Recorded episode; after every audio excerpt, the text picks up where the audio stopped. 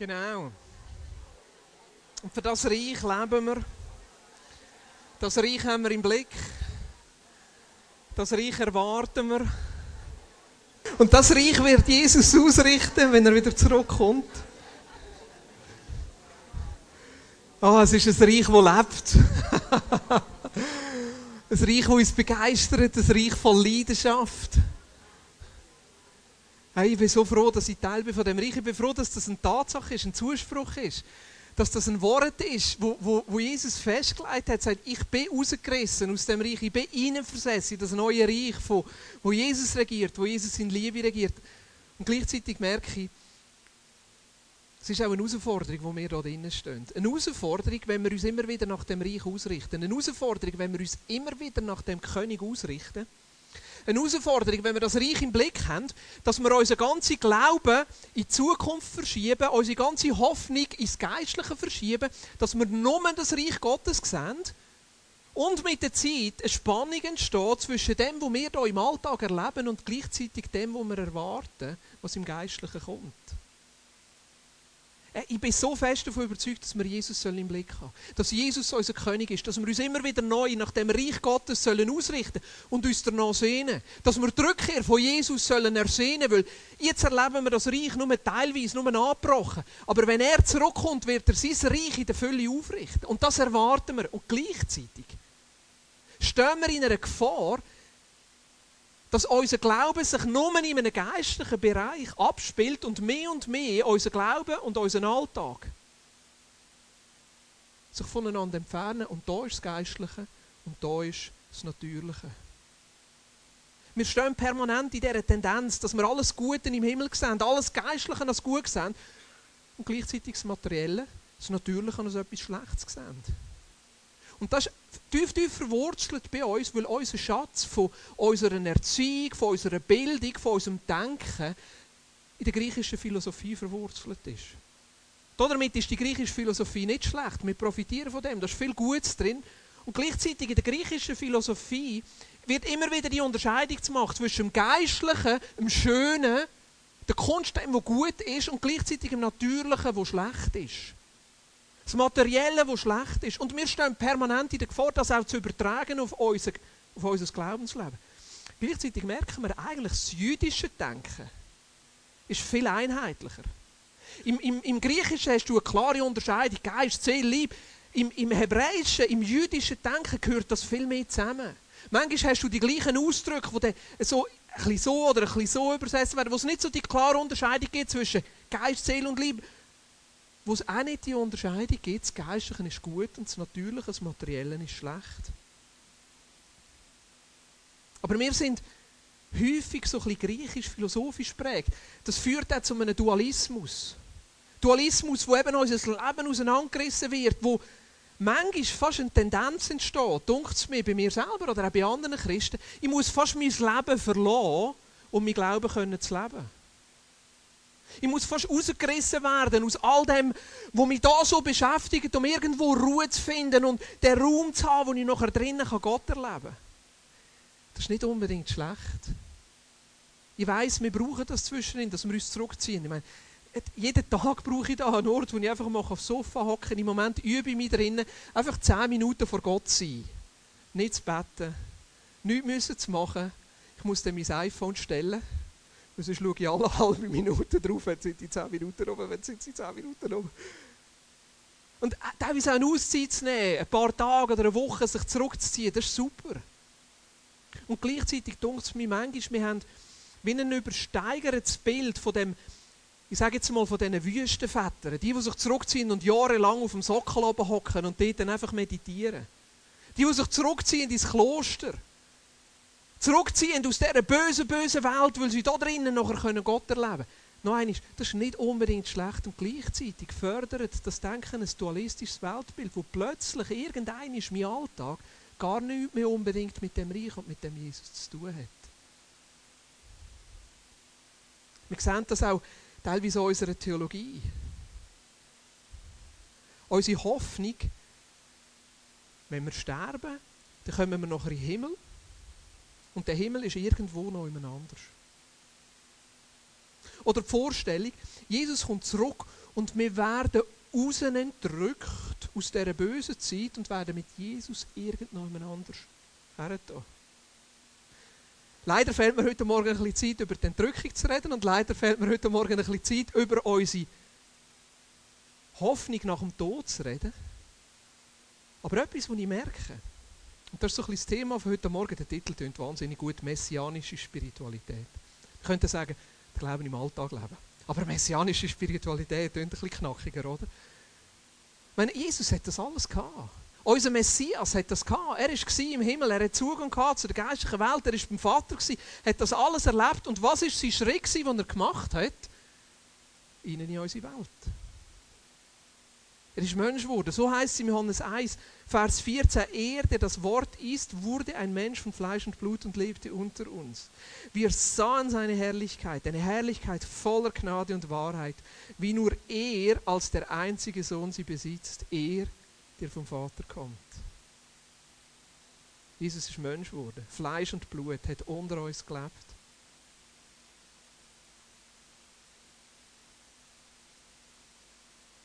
Jetzt kannst du natürlich sagen, ja gut, Jesus hat das gemacht, um uns rauszureden. Jesus hat das gemacht, um uns zu erlösen. Ja, natürlich, das gehört dazu. Aber für mich ist es auch, auch eine Botschaft.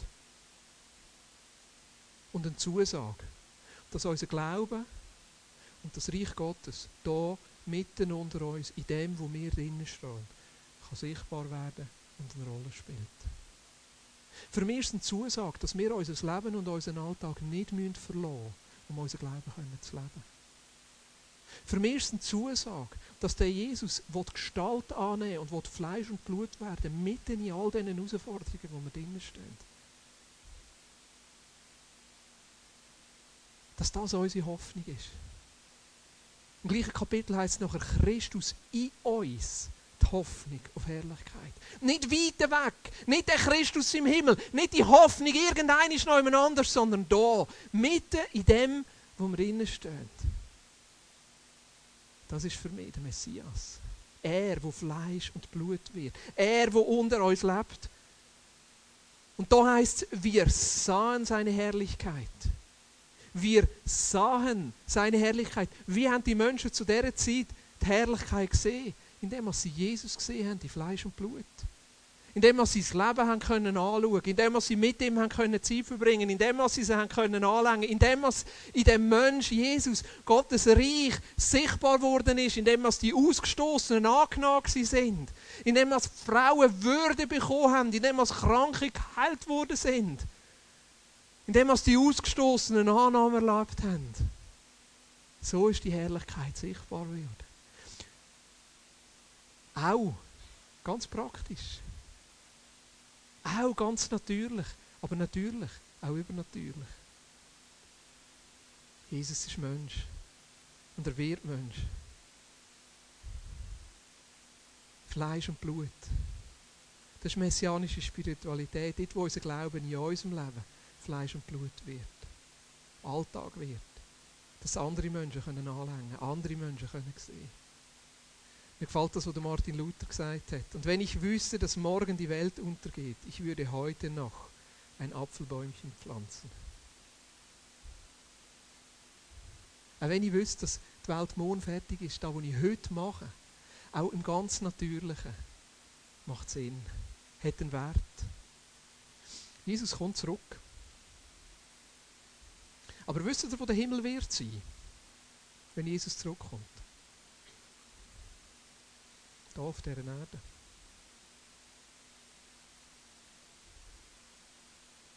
Die Hoffnung auf Ewigkeit ist nicht nur oder in erster Linie eine geistliche Hoffnung, sondern auch eine materielle, natürliche Hoffnung, dass Jesus die Welt wiederherstellt und sein Friedensreich hier auf dieser Welt etabliert.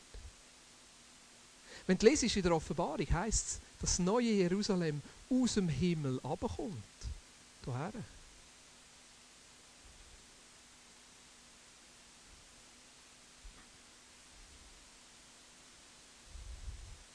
Sollen wir uns denn für Umweltschutz einsetzen? Ich glaube schon. Sollen wir uns für Nachhaltigkeit einsetzen? Ich glaube schon. Weil wir eben sehen, dass aus dem Denken heraus, wo nicht die Sachen trennt, geistlich und natürlich, plötzlich das Natürliche auch einen Wert bekommt und auch geistlich sein Wenn Jesus zurückkommt, kommt er zurück hierher.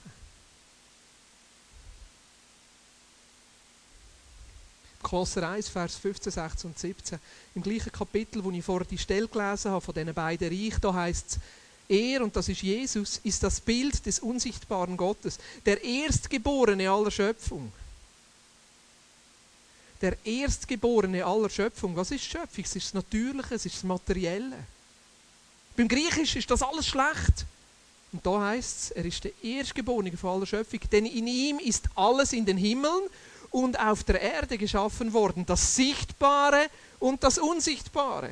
Es seien Throne oder Herrschaften oder Gewalten oder Mächte, alles ist durch ihn und jetzt und zu ihm hin geschaffen. Und er ist vor allem und alles besteht durch ihn. Alles ist durch ihn und zu ihm her erschaffen worden. Das ist meine Vision. Dass am Schluss alles den Christus als König arbeitet. Dass am Schluss alles dem Christus als König dient. Nicht nur das Geistliche, sondern das Natürliche. Das ist Ausdruck von dem Reich. Darum, was ist unsere Botschaft? Unsere Botschaft ist, Jesus ist König. Das ist die gleiche Botschaft, die die ersten Christen hatten. Jesus ist König. Jesus ist König. Das ist unsere Botschaft. Nicht der Kaiser, nicht die Armee, nicht das Geld, nicht ich selber, sondern Jesus ist König. Jesus, der Kyrios. Heute steht ja für uns mehr Jesus als Erlöser im Vordergrund. Jesus als mein Freund, Jesus als der, der gut ist, Jesus als mein Herd, Jesus als der, der für mich schaut. Und das ist alles auch richtig. Aber die Botschaft vom Reich Gottes ist, Jesus ist König. Das heißt, Jesus ist mein König. Und die Stelle im Kolosser heißt, dass alles, was erschaffen worden ist, alles, du und ich, Natur, das Materielle, durch ihn und so im Hin geschaffen worden ist, Bestimmung ist, dass Jesus König ist. Noch kurz ein, ein, ein Aus, eine Anmerkung aus dem Alten Testament. Im Alten Testament ist ja der Name Yahweh der Inbegriff für Gott. Als Ausdruck von dem, wo war, wo ist und noch sein wird. Yahweh, die, Urform, die vom der Seiende kommt. Für die Juden ist der Name so heilig, dass sie alles gemacht haben, dass sie es nicht aussprechen.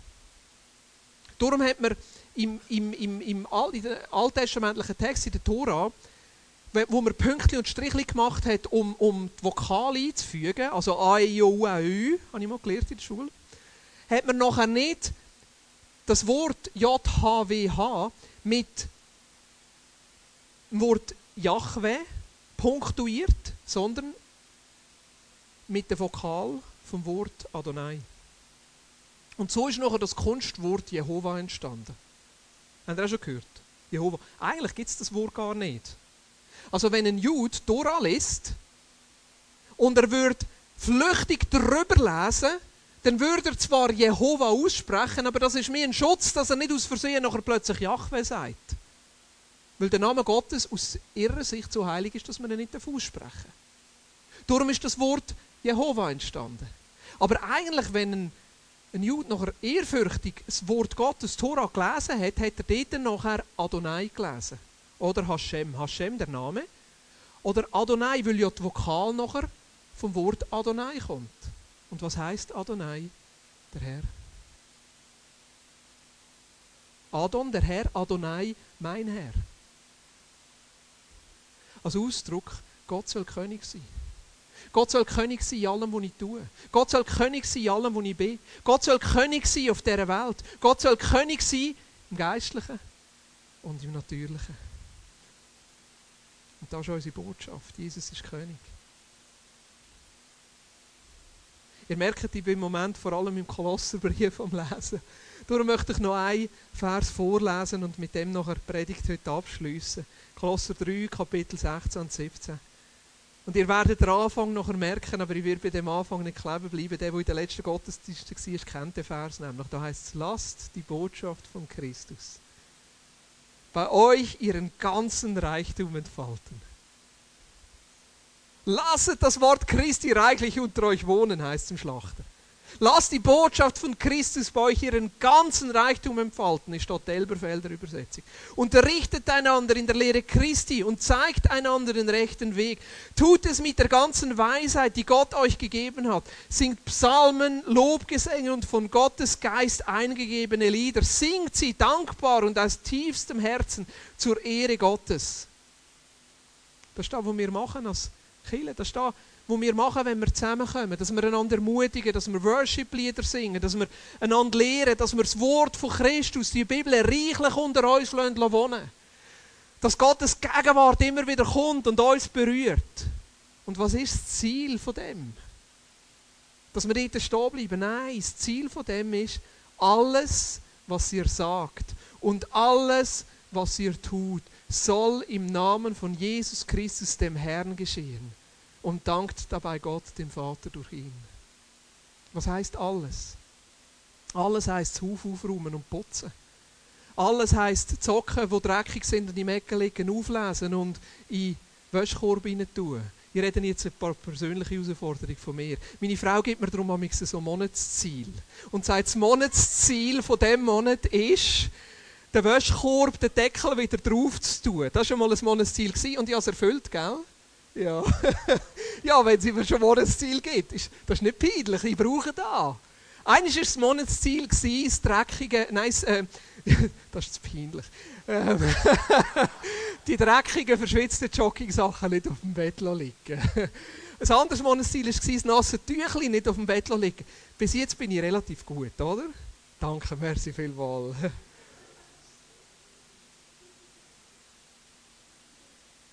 Sind die kleinen Sachen, die Jesus sehr kennt. Alles, was er tun, tun sie im Namen von Jesus, unserem Herr. Das Haus aufräumen, die Socken verräumen, das Tüchlein wieder aufhängen. Wenn die WC-Papierrolle fertig ist, sagen, wieso soll jemand anderes die WC-Papierrolle?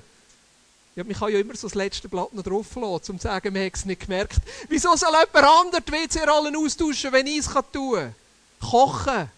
Windeln wechseln. Ah, oh, Jesus, danke, sind wir aus dem Alter draus. Aber, da habe ich herausgefunden beim Gabenseminar, es muss nicht unsere Gabe sein, wir dürfen es trotzdem machen. Alles, was wir tun, gehen arbeiten. Schaut, das macht so einen Unterschied aus. Wenn wir gehen arbeiten und gehen sagen, ich gehe wegen Jesus arbeiten, weil ich überzeugt bin, dass er mein König ist und weil ich überzeugt bin, dass er mich an die Stelle hergerufen hat. Und dann spielt es gar keinen Unterschied, macht es gar keine Rolle mehr, wo du schaffst.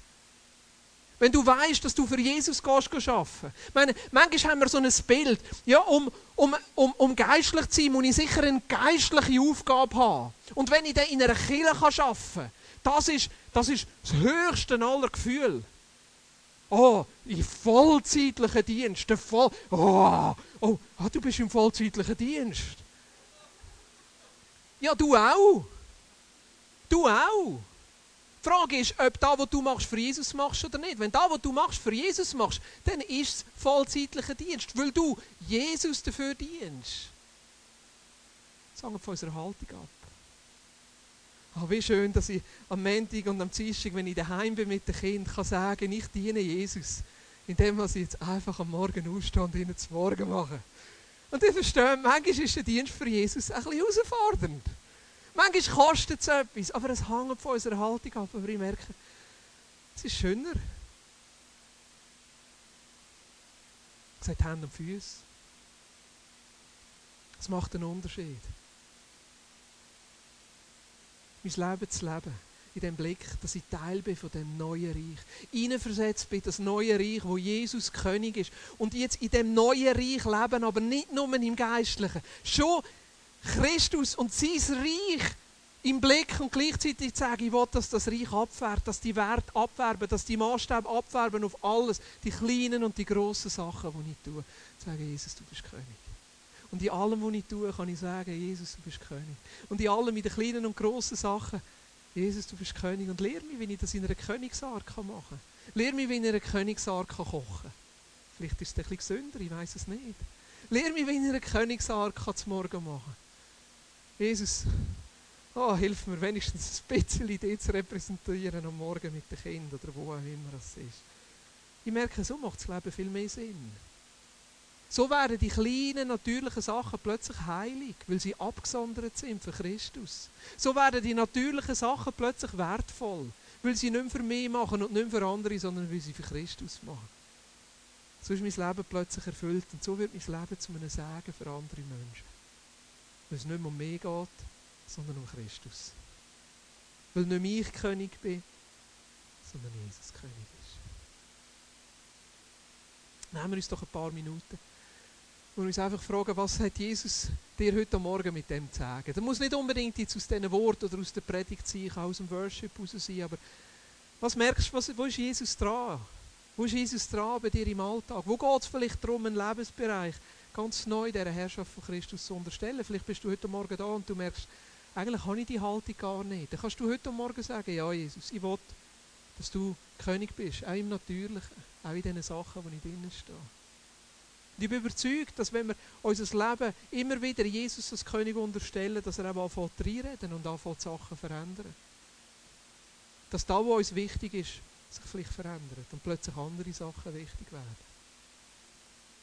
Nehmen wir uns ein paar Minuten und nachher wollen die Zeit machen, wo wir einfach noch den Heiligen Geist einladen und füreinander beten und vor allem auch für Menschen beten, die im Moment herausgefordert sind. Aber nehmen wir uns doch die Zeit an den Tischli, fünf, sechs Minuten zu überlegen, was hat Jesus zu mir geredet heute Morgen, was nehme ich mit in die Woche und was könnte der nächste Schritt sein.